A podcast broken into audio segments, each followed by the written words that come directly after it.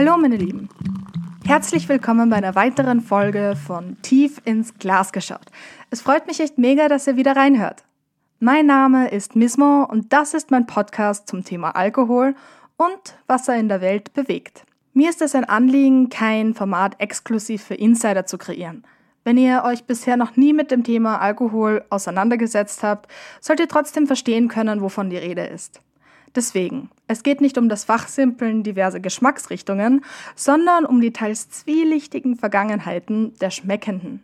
Was ich meine ist, tief ins Glas geschaut soll Geschichten erzählen, welche die Entstehung von Alkohol begleitet haben. Ich habe mir die kuriosesten Überlieferungen rausgepickt und hoffe, dass ihr sie genauso spannend findet wie ich. Wenn ihr letztes Mal schon dabei wart, dann könnt ihr euch vielleicht noch daran erinnern, dass wir darüber gesprochen haben, was die Urmenschen sesshaft werden ließ und welche Rolle das Bierbrauen dabei gespielt haben könnte. Heute möchte ich in der Geschichte etwas weitergehen. In der aktuellen Folge wird es um das fruchtbare Mesopotamien gehen. Konkret widmen wir uns dabei den Sumerern. Nachdem wir ja jetzt schon mal wissen, wie das erste bierartige Getränk entstanden sein könnte, erzähle ich euch heute, wie die Sumerer erste fortgeschrittene Braumethoden entwickelt haben. Außerdem werdet ihr erfahren, warum die Frauen in der Bierproduktion so wichtig waren und welche Gesetze in Tavernen befolgt werden mussten. Ich bin schon gespannt und ich hoffe, ihr auch. Starten wir einfach mal ins Thema. Zuallererst einmal wo ist Mesopotamien? Was sind Sumerer und von welcher zeitlichen Epoche ist hier überhaupt die Rede? Wenn eure geografische Vorstellungskraft wie bei mir anfangs mit dem Begriff Mesopotamien überfordert ist, dann helfe ich euch mal kurz auf die Sprünge. Das Wort Mesopotamien bedeutet grundsätzlich nichts anderes als Zweistromland. Es bezeichnet also den Bereich zwischen den Flüssen Euphrat und Tigris. Gemeint ist hier nämlich das Gebiet um den heutigen Irak. So wurde es zumindest 4000 Jahre vor Christus genannt. Suma ist eine Region im dortigen Gebiet, wo sich einige der ältesten Städte und der ältesten Kulturen weltweit befinden, wie beispielsweise Babylon. Bier war quasi ein Universalgetränk. Jeder, ob Bauern, ob Könige am Thron, auch Priester in Tempeln tranken es. Trotz seiner großen Verfügbarkeit war es aber heilig und sehr wertvoll. Wie heilig und wertvoll es war, beschreibt ein religiöser Mythos, der sich in dieser Zeit ereignet haben soll. Diejenigen unter euch, die sich für alte Geschichte oder Philosophie interessieren, haben vermutlich schon einmal von der Göttin Inanna gehört. Jene, die davor wie ich noch keine Ahnung hatten, erzähle ich kurz die Geschichte. Sie lautet folgendermaßen. Inanna, Göttin der Sterne, und des Kohitus stattet Enki, dem Gott der Weisheit, einen Besuch ab. Also reist sie aus ihrer Heimatstadt Uruk nach Eridu, um Enki zu treffen. Er empfängt sie mit allen Ehren in seinem Palast und bewirtet sie fürstlichst. Offensichtlich will er sie verführen, sie aber führt noch Hinterhältigeres im Schilde. Inanna plant, die Tafeln der Weisheit zu stehlen und für ihre Stadt Uruk zu gewinnen. Die Tafeln gehören eigentlich Enki und sind die Grundlage seiner Macht. Sie sitzen zusammen, trinken gemeinsam so lange Bier, bis Enki so betrunken ist, dass er Inanna alles verspricht. Sogar seine wertvollen Tafeln. Als er eingeschlafen ist, nimmt sie sich die versprochenen Tafeln der Weisheit und kehrt zurück zu den Menschen. Damit erlangt ihr Volk Weisheit und die Menschheit ist in der Lage, Fähigkeiten zu erlernen. Wenn man die Geschichte etwas sacken lässt, könnte man zu dem Schluss kommen, dass dem Bier die Entstehung der Zivilisation zugeschrieben wird. Und tatsächlich hat Uruk die älteste Stadt Eridu in dieser Phase als politisches und religiöses Zentrum abgelöst. Also hat der Mythos so gesehen tatsächlich geschichtlichen Hintergrund. So viel zu den Mythen und der Religion. Was macht aber jetzt tatsächlich Mesopotamien so besonders? Es ist die Vielfalt an Fundstücken, um Kulturen zu untersuchen, die es nicht mehr gibt, ist man auf die Analyse von Fundstücken angewiesen. Wenn es um Relikte der Trinkkultur geht, hat man eben im Gebiet Suma die repräsentativsten Funde gemacht. Suma befand sich direkt an der Küste zum Persischen Golf. Warum sich Menschen dort ansiedelten, ist aus wirtschaftlicher Sicht heute recht logisch. Nach Ende der letzten Eiszeit ist der Meeresspiegel massiv gesunken. Dadurch wurde es möglich, Landwirtschaft zu betreiben. Aber leider war das nicht ganz so einfach wie in Zentraleuropa, denn durch die südliche Lage herrschte zwei Drittel des Jahres Trockenheit. Wenn man also im großen Stil anbauen wollte, hat man wirklich erfinderisch werden müssen. Die Menschen haben also zwangsweise gelernt, die Landwirtschaft auf die Umgebung abzustimmen. Sie waren clever und vorausschauend, denn um der Trockenheit zu trotzen, entwickelten sie ein ausgeklügeltes Bewässerungssystem. Das war für die damalige Epoche einzigartig. Noch eine, wie ich finde, spannende Tatsache ist, dass die Äcker der Stadt als Gemeinschaftsbesitz galten. Die Ernte wurde in staatlichen Vorratshäusern gesammelt und gelagert. Bemerkenswert ist auch, dass sich ein eigener Brauerstand mit Hierarchien und Regeln ausgebildet hat. Zeitweise wurden wahrscheinlich ein Drittel der Getreideernte allein zur Bierherstellung verwendet. Ein Drittel. Heute ist der Anteil viel, viel geringer.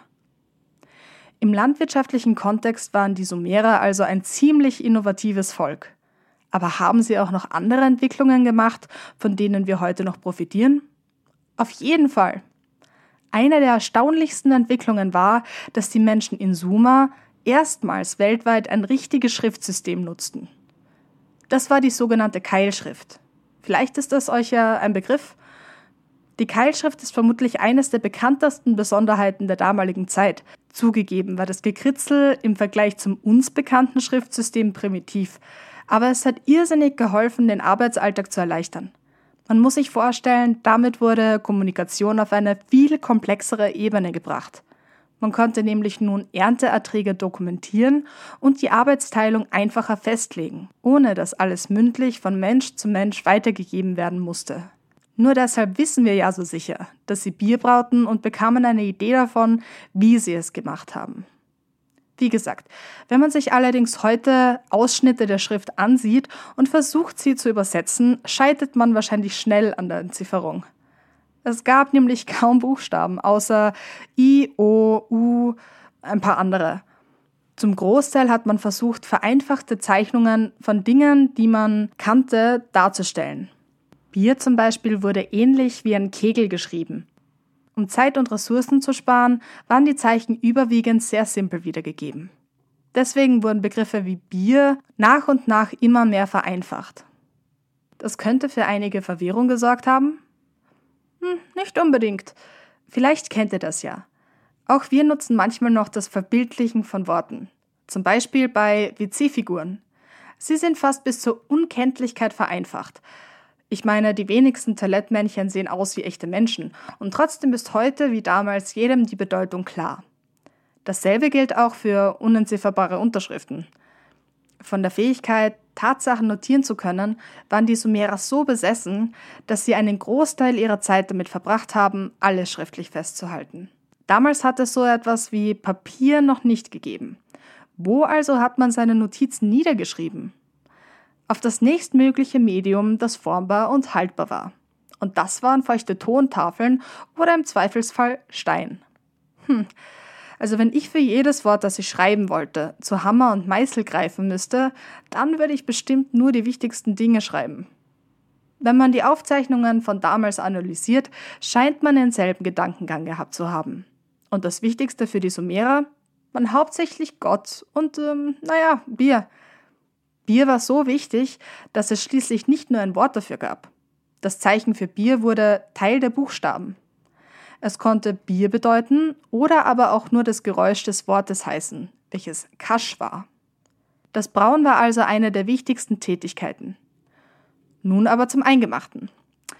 Wie machte der erste Sumerer Bier? Der Legende nach war es ein Bäcker, der die glückliche Entdeckung gemacht hat. Angeblich ließ er seinen Teig zu lange in der Sonne stehen. Der Teig fing an zu gären und bekam eine berauschende Wirkung. Was für eine Errungenschaft, retrospektiv betrachtet. Über die Zeit experimentierten die Sumerer mit der Gärung, indem sie absichtlich Fladenbrote in Wasser einweichten.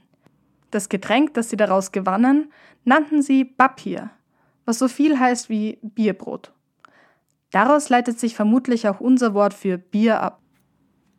Insgesamt entwickelten sich sogar vier verschiedene Methoden, um aus vergorenem Brotteig Bier herzustellen. Wie genau diese Methoden aussahen, ist aber leider ungeklärt. Trotzdem gibt es immer wieder Versuche ambitionierter Wissenschaftler, den damaligen Brauprozess nachzuahmen. Was dabei rauskommt, ist aber kläglicherweise meist nicht viel mehr als ein trübes, höchstens 1,6-prozentiges Brotbier, das nach nicht viel schmeckt. Sicher ist aber, dass es sich beim Brauen definitiv ganz anders abgespielt hat, als es in heutigen Brauwerken der Fall ist. Eine andere Variante war es, Treberkuchen herzustellen. Hm, Kuchen, klingt lecker, oder? Aber was genau soll das sein? Im Grunde könnte man sagen, es war Trockenbier. Treber nennt man Maischereste. Es handelt sich also um die festen Bestandteile, die Getreidereste um genau zu sein, die beim Bierbrauen heute entsorgt werden. Damals hat man diese abgekochten Getreidereste eben getrocknet und daraus Trockenbier gemacht, das man jederzeit frisch anrühren konnte, wenn man wollte. Damit war quasi das erste Instant-Getränk der Geschichte erfunden. Die besten Aufzeichnungen zur Technik findet man in Trinkliedern. Durch sie wissen wir, dass bei der Herstellung früher zahlreiche Gefäße verwendet wurden, manche sogar mit einem Ablauf am unteren Ende. Der diente zur groben Filterung. Doch welches Gefäß genau welchen Zweck erfüllte, ist bis heute unklar. Was gut erhalten ist, sind lediglich die Einkaufslisten, auf denen steht, welche Rohstoffe sie für welches Bier verwendet haben und wie viel sie für jedes Bier benötigten. Daraus konnte man erahnen, dass Bierbrauen viel Arbeit war. Deswegen geht man davon aus, dass die Arbeitsschritte unter den Nachbarn wahrscheinlich aufgeteilt wurden. Neben den privaten Haushalten soll es laut den Aufzeichnungen auch eine professionelle Brauwirtschaft gegeben haben, die Bier für die Öffentlichkeit, also für Feste beispielsweise, produzierte. Und? Seid ihr neugierig, was es für Biersorten damals gab? Überschlagsmäßig kann man sagen, dass es 20 verschiedene Biersorten waren. Manche davon wurden sogar exportiert. Neben dem normalen Bier aus Gerste gab es braunes Bier, dunkles Bier, rotes und sogar weißes Bier. Die sumerischen Frauen bevorzugten das Süßbier, das oft aus Emmer gemacht wurde. Emmer, nur damit ihr es wisst, ist eines der ersten kultivierten Urgetreide und ähm, dem Dinkel grundsätzlich sehr ähnlich. Die Männer bekamen herbere Sorten aus Gerste. Andere Sorten waren auch Dünnbier oder Mischbier. Damit Bier geschmackvoller wurde, schmeckte man es mit allen möglichen Gewürzen, auch Honig oder Dattelsirup ab. Beim Starkbier wurde dem Bier für mehr Nahrhaftigkeit Wein zugemischt und der war nur sehr schwer zu beschaffen. Es gab sogar gefiltertes Bier, aber so wie das Starkbier war auch das einfach sehr teuer. Übrigens, fast alle Heilmittel wurden auch im Bier gelöst und damit getrunken. Als nahrhaftes Begleitgetränk trank man Bier auch mit Wasser gemischt, gerne zu den täglichen Mahlzeiten. So viel zu den Geschmäckern. Aber wie steht's um die Qualität? Tatsächlich hat es ein sogenanntes Prima-Bier gegeben. Beim Prima-Bier handelt es sich um die Premium-Version. Die Quellen unterscheiden auch zwischen Erst-, Zweit- und Drittklassigen Bier. Bis heute wissen wir nicht von allen Qualitätskriterien. In den Aufzeichnungen ist lediglich vermerkt, dass gutes Bier süß schmecken muss. Aber nicht nur dem Genuss zuliebe hat man Bier kategorisiert. Einerseits war es Flüssignahrung, aber andererseits auch Statussymbol. Neben Gerste und Gold konnte man mit Bier bezahlen oder es als Lohn erhalten. Dadurch war der Getreidesaft ein stark sozial strukturierendes Getränk. Und so kam es, dass Bauern weit oben in der Gesellschaftsschicht waren. Man sollte ihnen fast so viel ansehen wie den Priestern. Sie mussten auch keinen Kriegsdienst leisten. Für das Volk war es übrigens üblich, seine Kirchensteuer im Bier zu bezahlen. Hier ein Beispiel, damit ihr euch das besser vorstellen könnt. Ein Priester verlangte für eine Beerdigung sieben Kannen Bier und 420 Brote. Das war viel. Alternative Zahlungsmittel waren schwierig zu kalkulieren. Mit Silber konnte man Wertvolles wie beispielsweise Häuser kaufen, aber man konnte damit kein Bier auszählen. Dafür war es wirklich viel zu wertvoll. Klingt fast so, als war Bier ein Grundrecht. Und ja, im Grunde war es das. Jeder Sumerer hatte Anspruch auf sein täglich Bier. Um genau zu sein, zwei bis fünf Kannen Vollbier je nach Standeszugehörigkeit. Arbeiter zum Beispiel bekamen täglich zwei Krüge. Angehörige der Mittelschicht wie zum Beispiel Beamte, drei Krüge. Den Hofdamen in Tempeln standen ebenso drei Krüge Süßbier zu.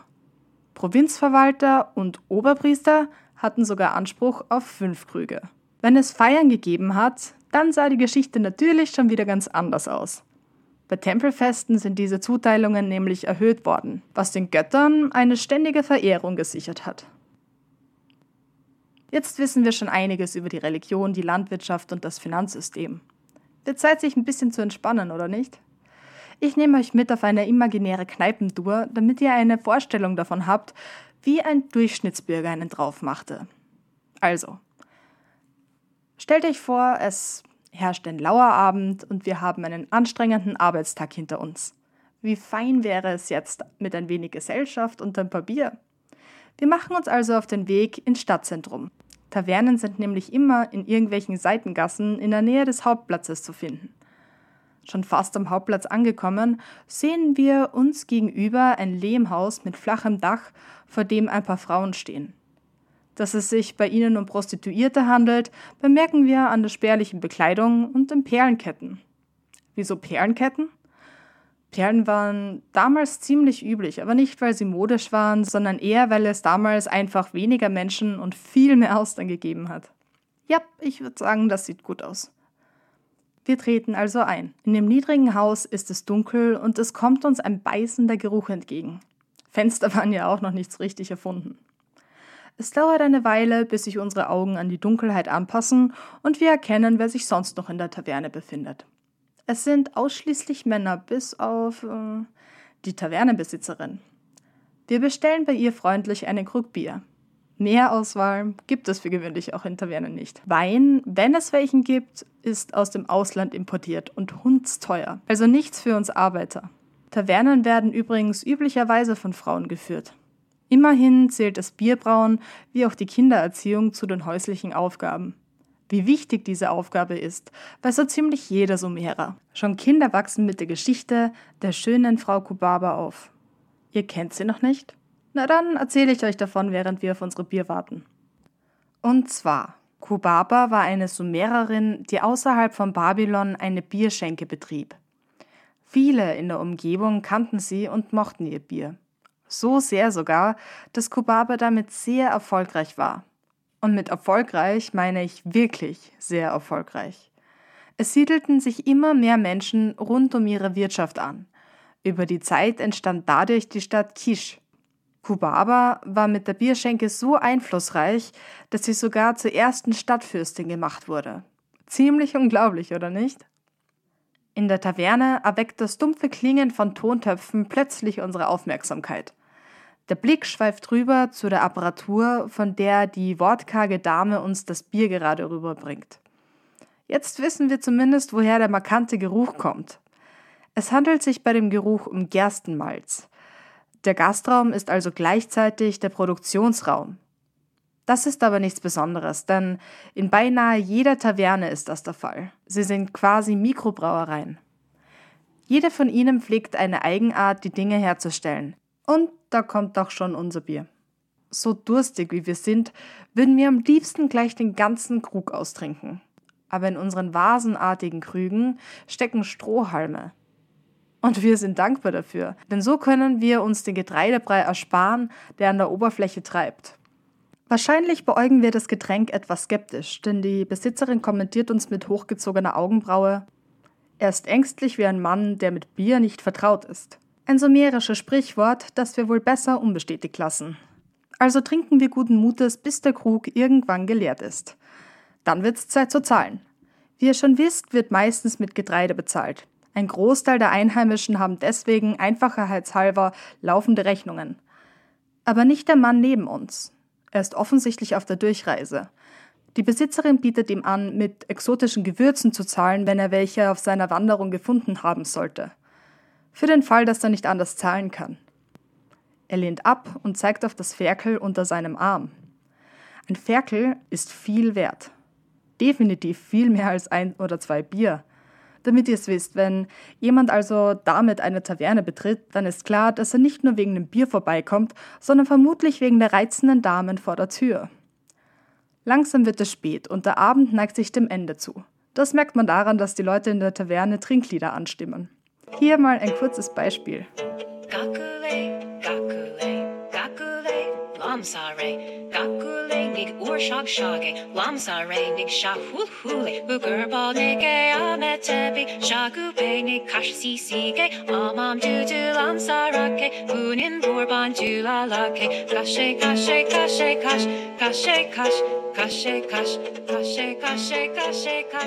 So, ich hoffe, die kleine Tour hat euch gefallen. In etwa so glauben die Archäologen, dass es sich zu der Zeit abgespielt haben könnte. Die besten Anhaltspunkte dafür finden wir im damaligen Gesetzbuch, wobei sagen wir lieber Gesetzestafel. Gesetze und Vorschriften wurden in Babylon nämlich in eine fast zweieinhalb Meter hohe Säule aus grünem Diorit eingemeißelt. Zu verdanken ist das dem ersten bedeutenden König der damaligen Zeit, Hammurabi. Er regierte die Gegend 1700 vor Christus. Fürs Verständnis, Babylon war einer der Hauptstädte, die sich später in Sumer entwickelt haben und Hammurabi spielte in der Zeit eine große Rolle.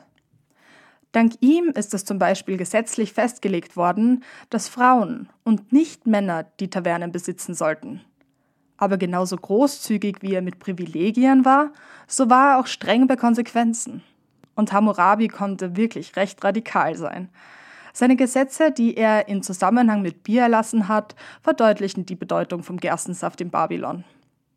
Eine Regel besagte, dass wenn eine Tavernenbesitzerin weniger einschenkte, als bezahlt wurde, müsste sie ertränkt werden. Eine andere sagt, wenn sich Verschwörer in einer Taverne trafen und die Besitzerin sie nicht sofort auslieferte, müsste sie ebenfalls daran glauben. Und wenn eine Priesterin eine Taverne aufmachen wollte oder sie auch nur betrat, um etwas zu trinken, sollte sie verbrannt werden. Recht dramatisch finde ich ja auch das Gesetz bei Qualitätsverstößen. Wenn das Bier gepanscht war, musste der oder die Verantwortliche in seinem eigenen Bier ertränkt werden. Das mag vielleicht alles absurd klingen, aber wenn ihr euch selbst von der Wahrheit überzeugen wollt, die Säule steht inzwischen im Pariser Louvre. Müsste man also eigentlich nur noch nach Frankreich kommen, nicht? Wie ihr seht, Trinken war etwas Soziales und Fröhliches. Spannenderweise unterscheiden sich die Menschen damals gar nicht so sehr von uns heute. Wahrscheinlich gab es Wetttrinken nicht nur bei den Göttern. Wer betrunken war, gab an, verurteilte und ließ seinen Emotionen freien Lauf. Und die Menschen hatten Humor. Man hat Anhaltspunkte für die ersten Ein Hund kommt in eine Bar Witze finden können. Aber ich muss euch sagen, ich habe mir das durchgelesen. Es ist leider nicht wirklich sehr witzig. Aus heutiger Sicht. Damit, meine Lieben, kommen wir zum Ende dieser Folge. Ich hoffe, ihr habt eine ungefähre Vorstellung davon, wie die ersten Kulturen mit Alkohol lebten. Nächstes Mal schwenken wir rüber zu den Nachbarn der Babylonier, zu den Ägyptern.